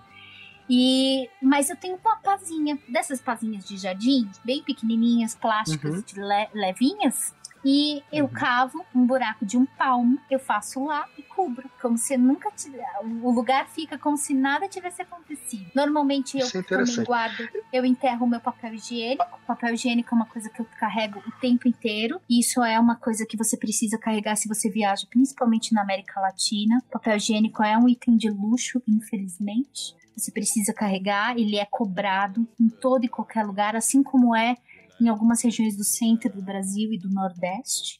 Como assim ficou bravo? Você entra no banheiro e eles Hum. cobram 50 centavos para Cobra uma taxa, né? Pra, depois, uma pra repor o papel. pra você. E aí você ganha lá uma quantidade de papel. Isso pra homem pode não significar nada, porque vocês, quando vão fazer número um, vocês não precisam de papel. A gente precisa de papel sempre. Porque a eu não uso infecção nem quando eu vou urinária. fazer o número 2, quanto mais o número 1. Oxe, meu velho. Por mamão, sacrifico uma meia, um negócio assim. Assim, eu vou, eu vou, eu vou dar um. Eu tô, eu tô tirando onda. Eu tô tirando onda. Mas eu Ele vou não dar é uma isso não, tá, contribuição ô. Júlio? Você desculpa, tá? Não, não- é, ele tá zoando. Para de rir, Julie. Cadê a Lígia? Cadê A- amor de ali já morreu. Ali já morreu. Ela tá. Foi, tá bom, tá ela, certo. Ela, ela morreu. Ela Então, tava- a minha contribuição técnica pra isso é que ultimamente eu tenho é, pendido pra galera do trekking, a galera que faz a, a travessia, montanhismo e tal. Então tô estudando alguma coisa.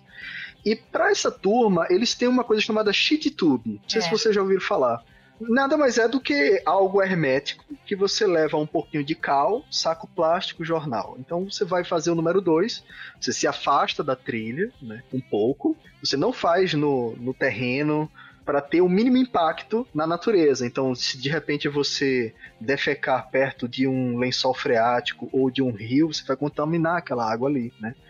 E, enfim, sem falar da questão de chamar animais, né? Também você pode atrair animais com, com o seu odor e tal. Então o lance do Shit Tube é uma caixinha, um saco, até um saco estanque, a Cito Summit tem muito isso, tem um produto excelente, é um saco estanque para isso. Eu acho que o nome é, é City, Tube, eu acho que o nome é esse também.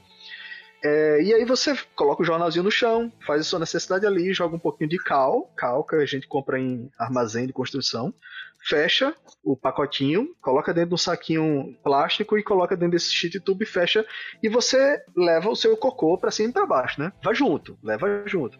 E quando você chegar num, num local apropriado, você descarta isso lá. E não, não vai ficar cal com esses odores e tal.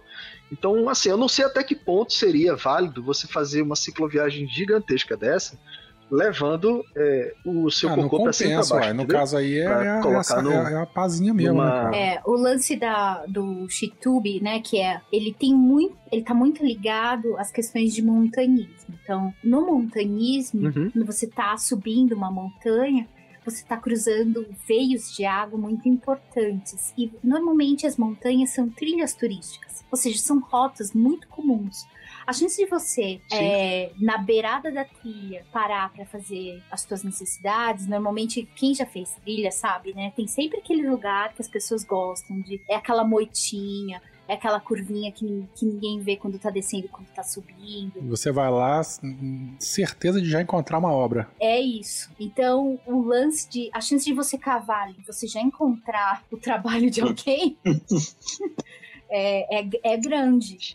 É, no meu caso, o que eu sempre atento é, eu tô sempre pelo menos a 200 metros de qualquer corpo d'água, seja ele lago ou rio, lago, lagoa, laguna ou rio, Uhum. é, e ah, eu, eu não tô em lugares de grande tráfico de pessoas que fazem, que usam meio natural para Quando eu tô em parques, eu evito, né? eu, eu nunca tô em lugares muito de grande tráfego de turistas.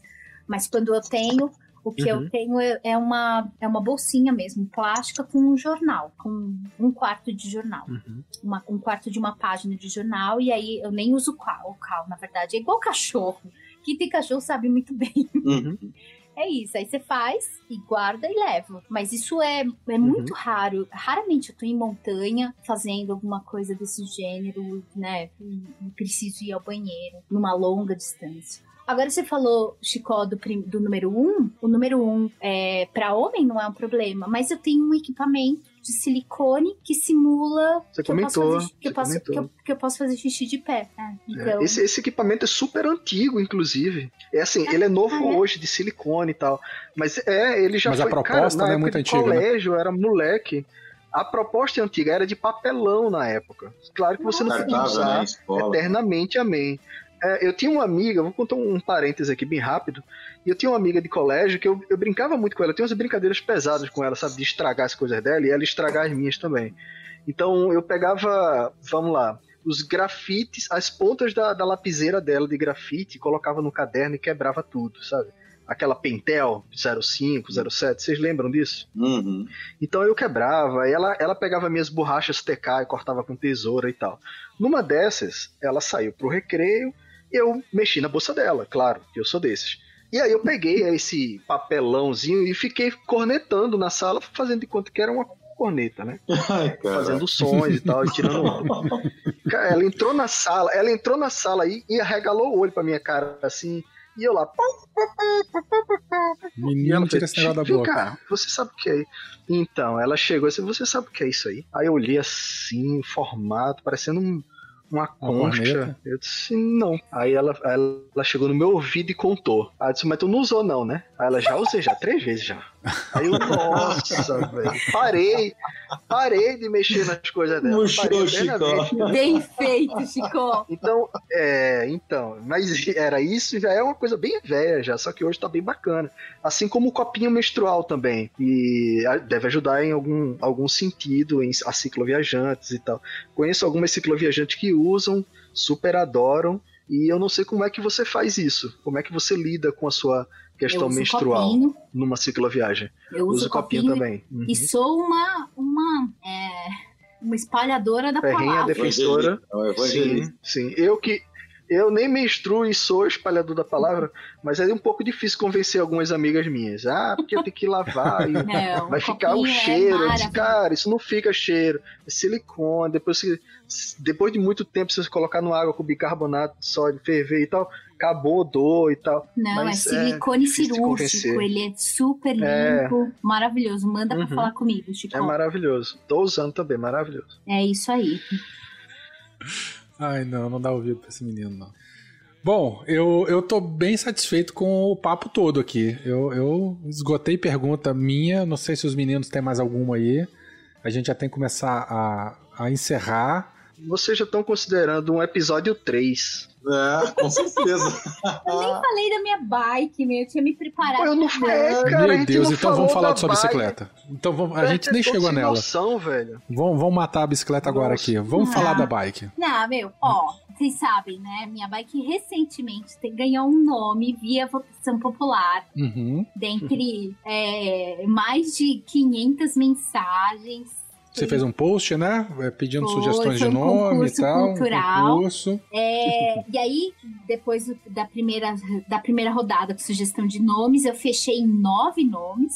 E o nome ganhador. Calma, hum, calma. Você, quais são os nove nomes? Então, dos nove nomes, que foi foram Andina, Annie London, Londonderry, que eu não sei se vocês Rapaz, que sabem, né? Foi a primeira mulher a dar a volta ao mundo de bicicleta. Oh. É, que aí ficaria como só, né? Que não, não dá. É, Alpaca, o quarto nome foi Cacau. O quinto nome, Frida, que era um dos meus favoritos. Sexto, Gaia. O sétimo, o sétimo era Matahari, que é um nome que vem do sânscrito, que quer dizer mãe, é, mãe de Deus. Ou é, Sol. O oitavo foi Mocha, por conta da cor dela, porque ela tem essa cor mais terrosa. O nono é o último, né? Foi Ventania, que também era um dos, um dos meus favoritos. Beleza. Aí desses nove finalistas, você escolheu então? Ou não teve nenhum sorteio? Você que. Não, aí tivemos uma votação. Aham. Essa votação durou três semanas, 390 e poucos votos. E o nome vencedor foi, Rufem os tambores. foi Cacau. Ai, que nome bonito. Adorei. Eu sei, eu, eu sei que teve ouvinte nosso que votou, hein? Em Cacau. Ih, rapaz, é mesmo, hein? no- Como é que no- você vai fazer se mais de um votou no. Ah, não, porque já foi votação. A Cacau foi a mais escolhida. A, a Cacau foi, vota- foi a mais escolhida. O, a primeira, a primeira parte do concurso foi sugestões de nomes. E aí Isso, é E verdade. eram muitos nomes. Eu dei muita risada, porque era todo tipo de nome. É, e aí consegui fechar nesses nove favoritos. E aí essa última que fechou agora dia 30, né? Esse último domingo de agosto, ficou em Cacau. Que E aí a gente teve ah, as pessoas que ganharam, ah, que, que sugeriram. Ganharam não, nome, vão ganhar, né? Porque estão sabendo agora. Ou você É, já ah, avisou não. pra elas? As Não, né? Então. que tiveram um nome escolhido ganharam, vão ganhar uma caneca, né, do meu projeto. E entre todo mundo que voou, que votou, vai ganhar uma caneca do Ciclo Aventureiro, que foi uma, uma, uma, uma doação do Ciclo Aventureiro lá do Guga. É, e aí, esse sorteio que eu fiz, na verdade, hoje, a gente pode fazer, pode deixar ao vivo aqui para vocês. Uhum. E essa eu não divulguei, eu, tinha prometido divulgar aqui. Deixa eu só ver o nome do moço que ganhou. Chicó, foi mal, hein, galera? Ah, marmelada. Gracinha. Ó, quem, votou, quem votou em Cacau lá, que Chico, era você ouvinte, nem era. votou. Ó, quem votou em Não, Cacau, que era. Não, mas ele não pode votar, hein? não, ué. Hein?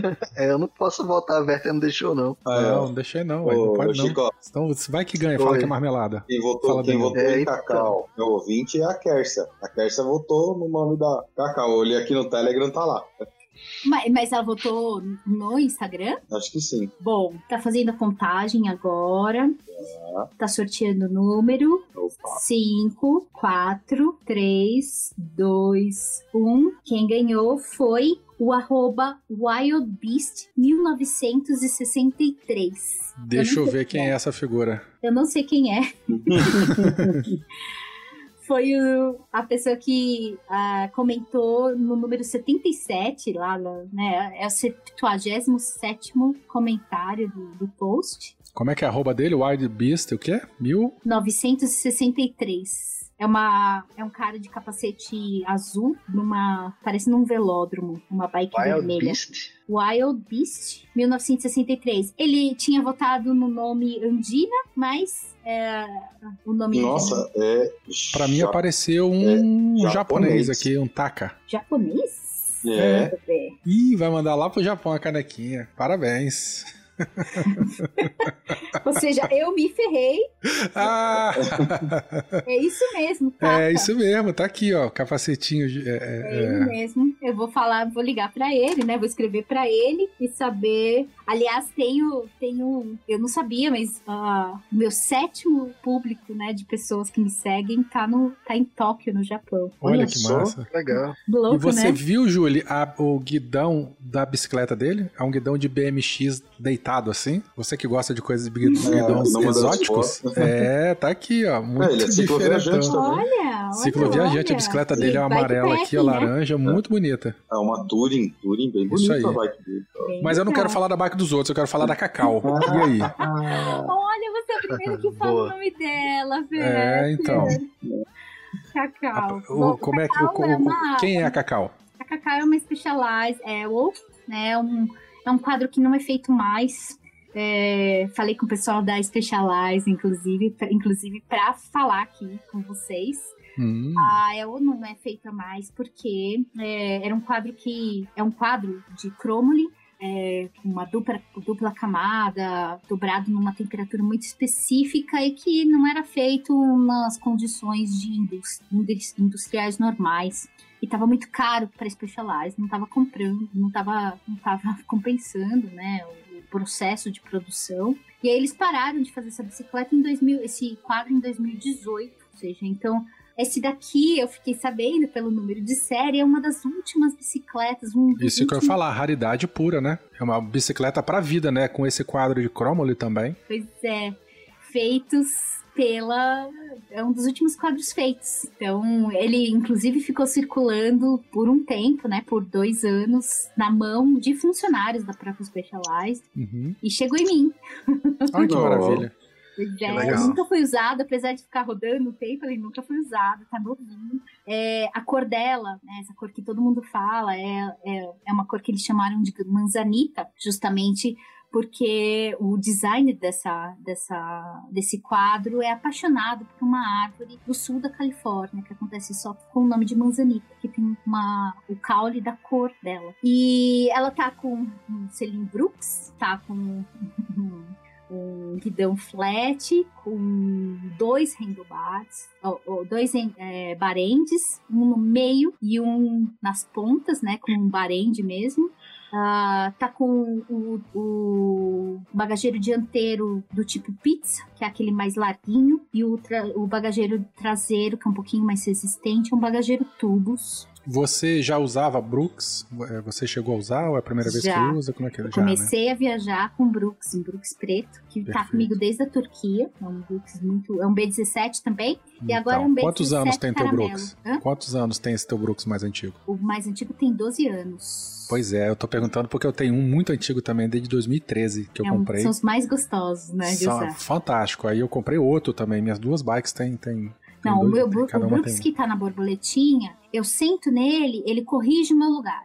Eu sento. A gente escorrega se- assim, né? Dá aquela se- encaixada. Exatamente. Se eu sinto um lugar errado, ele já, ele já ajeita. assim, é muito legal. Eu acho que a grande, a grande novidade desse quadro é porque eh, desse, dessa bicicleta é eu tô usando um freio TRP que é aquele é, que é um dos, dos freios né, nas revisões. Quem, quem, quem conhece um pouquinho de dos cicloviajantes né que falam um pouco da, da dos equipamentos que usam pelo, pelo mundo é, o TRP é um dos, dos freios de baixa manutenção mais, mais usados pelos viajantes de, de longa duração.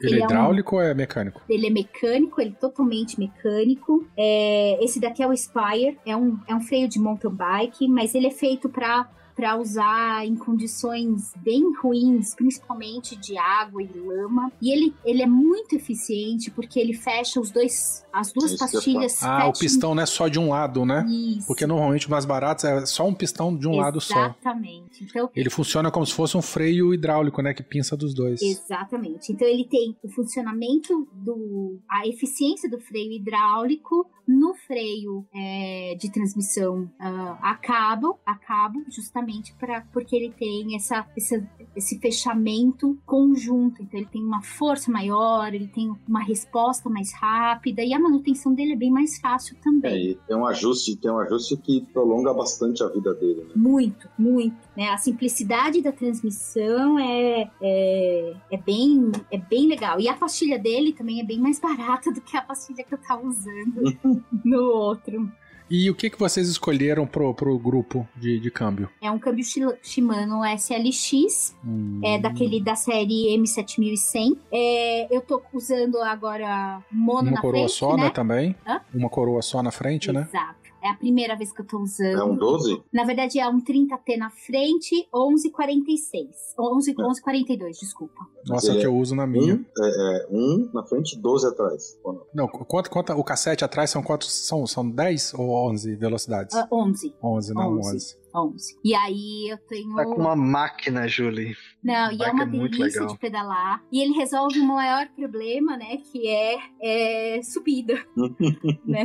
Que era. É, você vai estar um cabrito, porque essa trintinha na frente aí, mas com Exatamente. 42 atrás, você vai Ela estar com é uma uma relação cabrinha. muito leve. Ela é. muito cabrinha, muito. É impressionante, assim. E se eu conce- concentro o peso no terço dianteiro da bike, ela não tem aquela empinada, né? Que, que dá na, com um giro maior, ela não dá aquela Uhum. empinada e eu consigo. Então agora nessa, nessa, nessa minha pedalada, né, de Cunha até de Paraticunha, eu passei por uns trechos de uma de uma declividade bem, de uma porcentagem bem bem alta e foi e ela respondeu muito bem. Então tô com uma cabrinha pros Andes.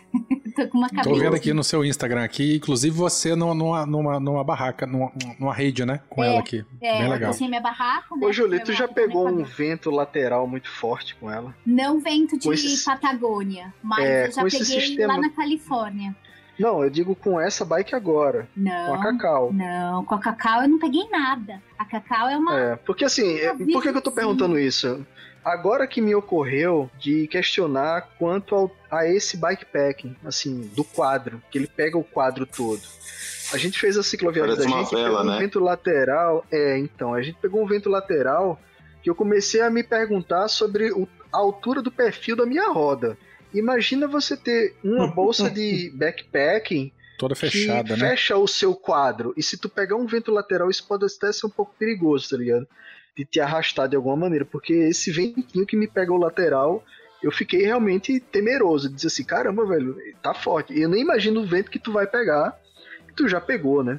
Então, deixa só como um ponto de atenção, tá ligado? Mas então, é, realmente, os ventos. Eu tô muito apreensiva, né? Apreensiva, na, na verdade, eu tô aguardando com ansiedade os ventos da Patagônia, né? Que são os ventos Uhum. mais famosos do ciclo, das ciclorotas do planeta. Mas é, o bom da, do quadro do lateral é o seguinte: eu tô concentrando a maior, as minhas coisas mais pesadas eu considero, eu tenho concentrado nessa bolsa do quadro.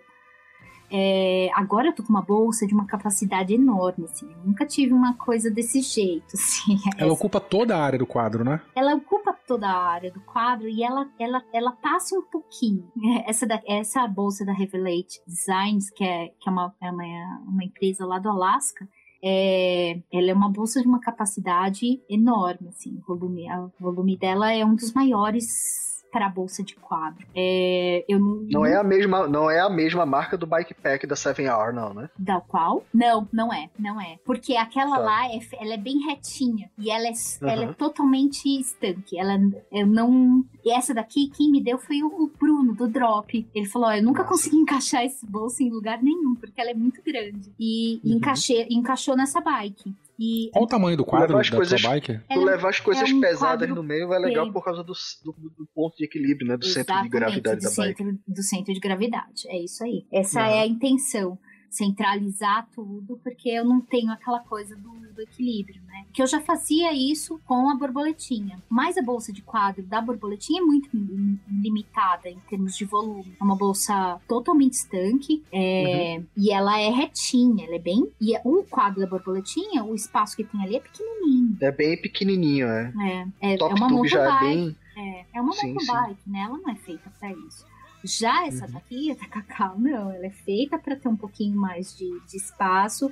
E essa bolsa é enorme. Eu tô carregando todas as ferramentas, quase tudo de cozinha que eu tenho, eu tô carregando aqui. Quando eu chegar lá, eu devo colocar as baterias do drone, eu devo colocar tudo aqui, é, que é bem pesada também. E, e vou carregar praticamente só coisas só em dois alforjes, os alforjes dianteiros. E o- a bolsa de, de selim. De cilim, né? De selim, que é da, da, Seven, da Seven R. É, eu tinha perguntado o tamanho do quadro da bicicleta. É um Só pra, quadro. pro ouvinte ter uma ideia. É um quadro pequeno, apesar de tudo.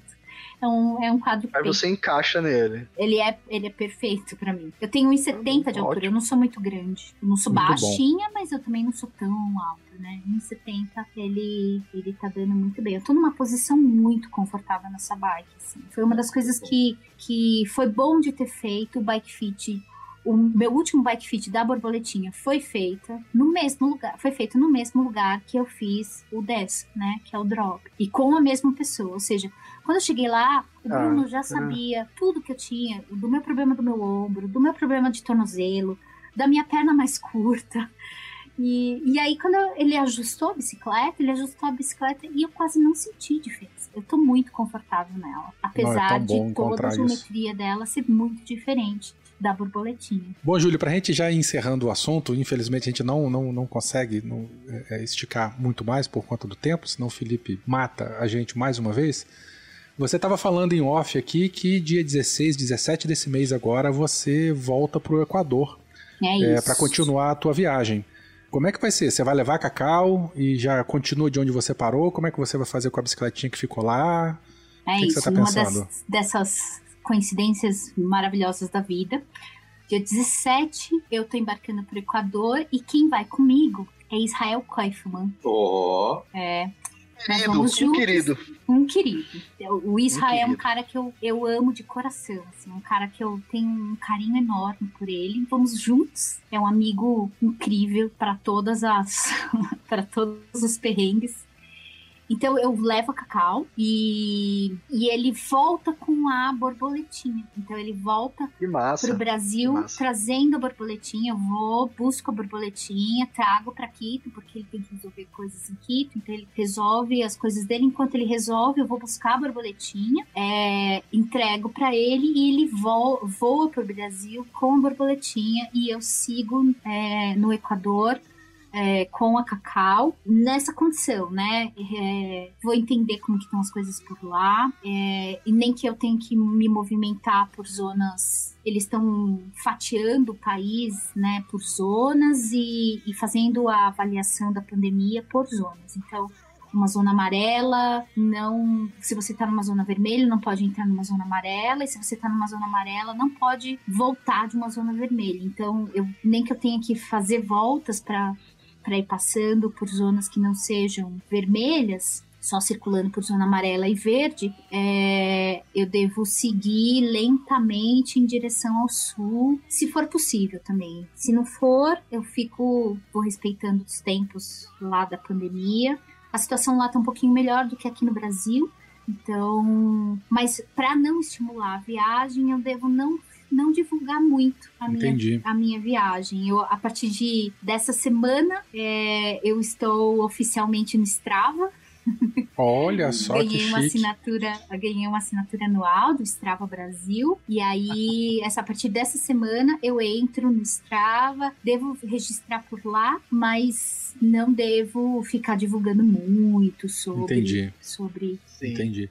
E aí você tinha comentado no último episódio que a tua ideia é descer é, é, mais pra dentro, né? Não passar pelo litoral, isso. mas é descendo pelo Peru, Bolívia. Isso, eu devo ficar na ali pelo Cordilheira Brasil. dos Andes até a altura do Atacama, né? Passo, entro, é, saio da Bolívia pelo Salar, entro Uhum. no Atacama e aí eu fico fazendo os passos. A ideia, o plano é ir fazendo os passos entre Chile e Argentina, Chile e Argentina, e aí eu pego a carretera austral. Tô quase certa que eu vou pegar a carretera austral. Jesus, que delícia. Vai passar eu sei em Recife, falar de não? passa por Recife, Recife, não passar um por desvio pequenininho.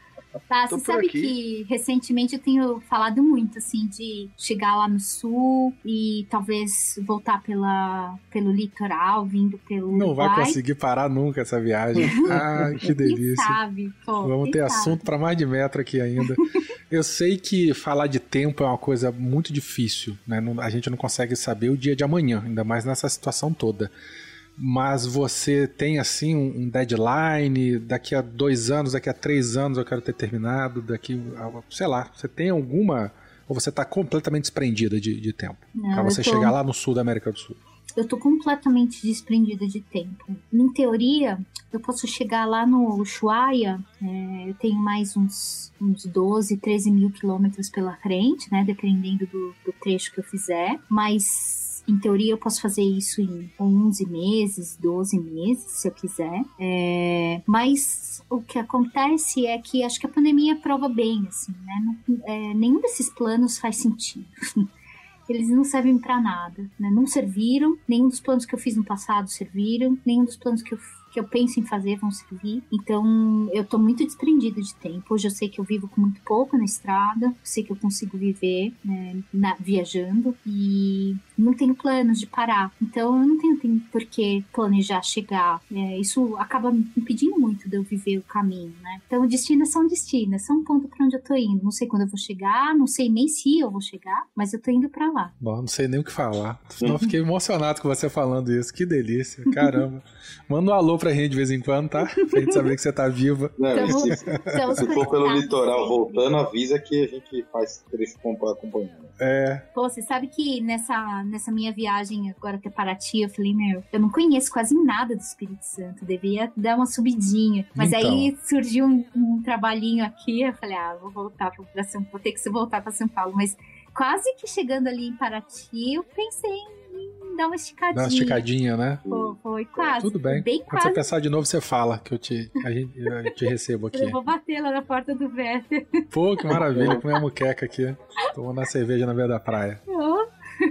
Muito bom. Eu acho que é isso, meninos. Últimas palavras? Chama nós. Olha, eu tenho duas considerações a fazer. Pronto, mais duas horas de programa. Uma, Julie, você vai viajar com Isaac Kaufman. Aquele cara tem um pouquinho de experiência, você sabe. Então aproveita o tempo que você tiver com ele pra sugar o máximo de experiência que aquele cara tem pra te dar. Que o cara deu a volta ao mundo, né? Só isso. é.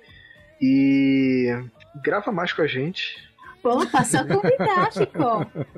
É, tá convidado sabe. já. Pronto. Já tá convidado. Amanhã, né? 9 Pronto. horas da noite. Amanhã Só convidar. Você sabe que, Tá. pessoal, já tá convidado. né? eu senti um carinho enorme, assim, a- o Beco da Bike foi mais do que uma do que uma, um podcast, né? O Beco da Bike reúne uma comunidade que, que interage muito. Então, depois do, do primeiro podcast, eu, eu percebi a força dessa comunidade do Beco, assim, e me senti um pouco É abraçada. Eu, eu Ah. considerei Você sentiu um pouco, não. Eu, che- eu considerei baixar o Telegram pra entrar no grupo. Se você Meu entrar Deus lá, do aí, céu, aí vai que ser um você vai ver o que é rebuliço. maluquice. É, se Vai você ser um lá, aí rebuliço. você O dia, o que dia é que você não tiver sem fazer nada, você testa isso, tá? Mas. Você Deus precisa do ir céu. nos encontros do beco com a gente. É, é Conhecer a gente pessoalmente. Um- Aí é só um história. dia É irei. muito legal. Pois é. Que bom, que bom. Então é isso. Julie, um beijo pra você. Obrigado pelo todo o seu tempo, sua paciência, a tua experiência. Obrigado por você ter ser essa pessoa tão carinhosa com a gente, tão acessível. E é isso. Sucesso pra você, sucesso com a Cacau. Faça bom proveito. E a gente só tem a desejar felicidades pra você, que tudo corra bem. Obrigada, obrigada, É isso aí. Beto. Obrigada, Chico. Obrigada, Danilo. Obrigada, Lígia, Não, a Lígia tá dormindo essa Já morreu. Tem que agradecer ela, não. pelo carinho de vocês. Obrigada, comunidade Beco da Vale. É, foi um prazer enorme gravar com vocês. Me ajudou a esquecer um pouquinho dessa pandemia. Que bom, maravilha. Vamos dar tchau pros ouvintes então? Vamos nessa. Tchau, ouvintes. ouvintes. Um beijo, Beijos. ouvintes. Tchau, tchau.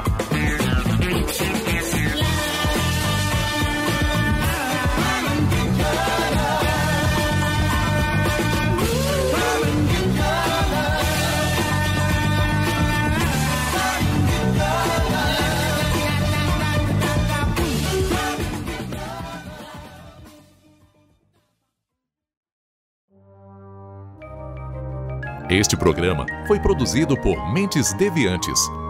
deviante.com.br